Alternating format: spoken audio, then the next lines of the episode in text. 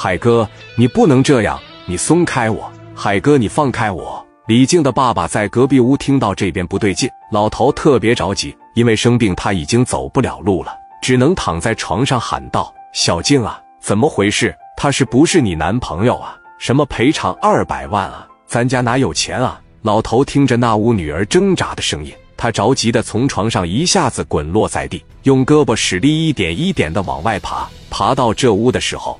看到李大海正在床上奔着小静，门口处立着一把笤帚。老头把笤帚拿到手了，使出浑身的力气，朝着李大海扔了过去。本身就没多大力气，也没扔多远，就掉在地上。小静看到趴在门口的父亲，满脸泪水的喊了一句：“爸！”李大海一瞅，你这老登出来干啥呀？你想坏我好事啊？李大海起身给皮带就解开了，往外一抽，给小静这个手一缠上，往床头上一绑。你先别动他，一会我出来收拾你。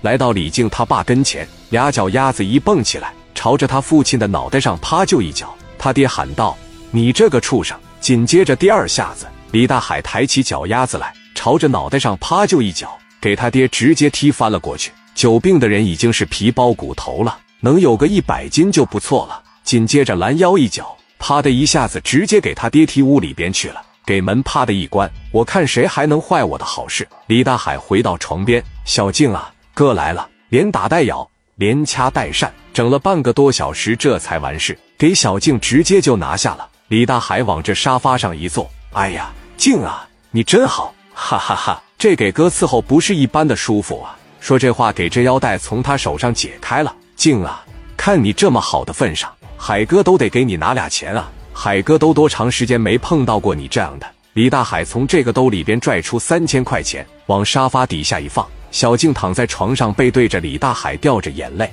根本没看见也没听到他说了什么，做了什么。李大海放完钱后，一脸满足的从小静家里就出来了，往车上一坐。李大海说：“走吧，一起喝酒去吧。”开着车直接这边就走了。李岩和他妈还在菜市场等着小静来送饭呢。那原来最多一个小时就回来了，今天将近两个小时了，怎么还没回来呢？李岩他妈就说回去看看你姐去，这怎么还不回来呢？李岩当时骑着的摩托直接奔着家里边就来了，家里面这两个人，一个在屋里哭天抹泪的喊着：“静啊，你怎么样了？静啊，你倒吱一声啊，咱家怎么摊上这种事了呢？”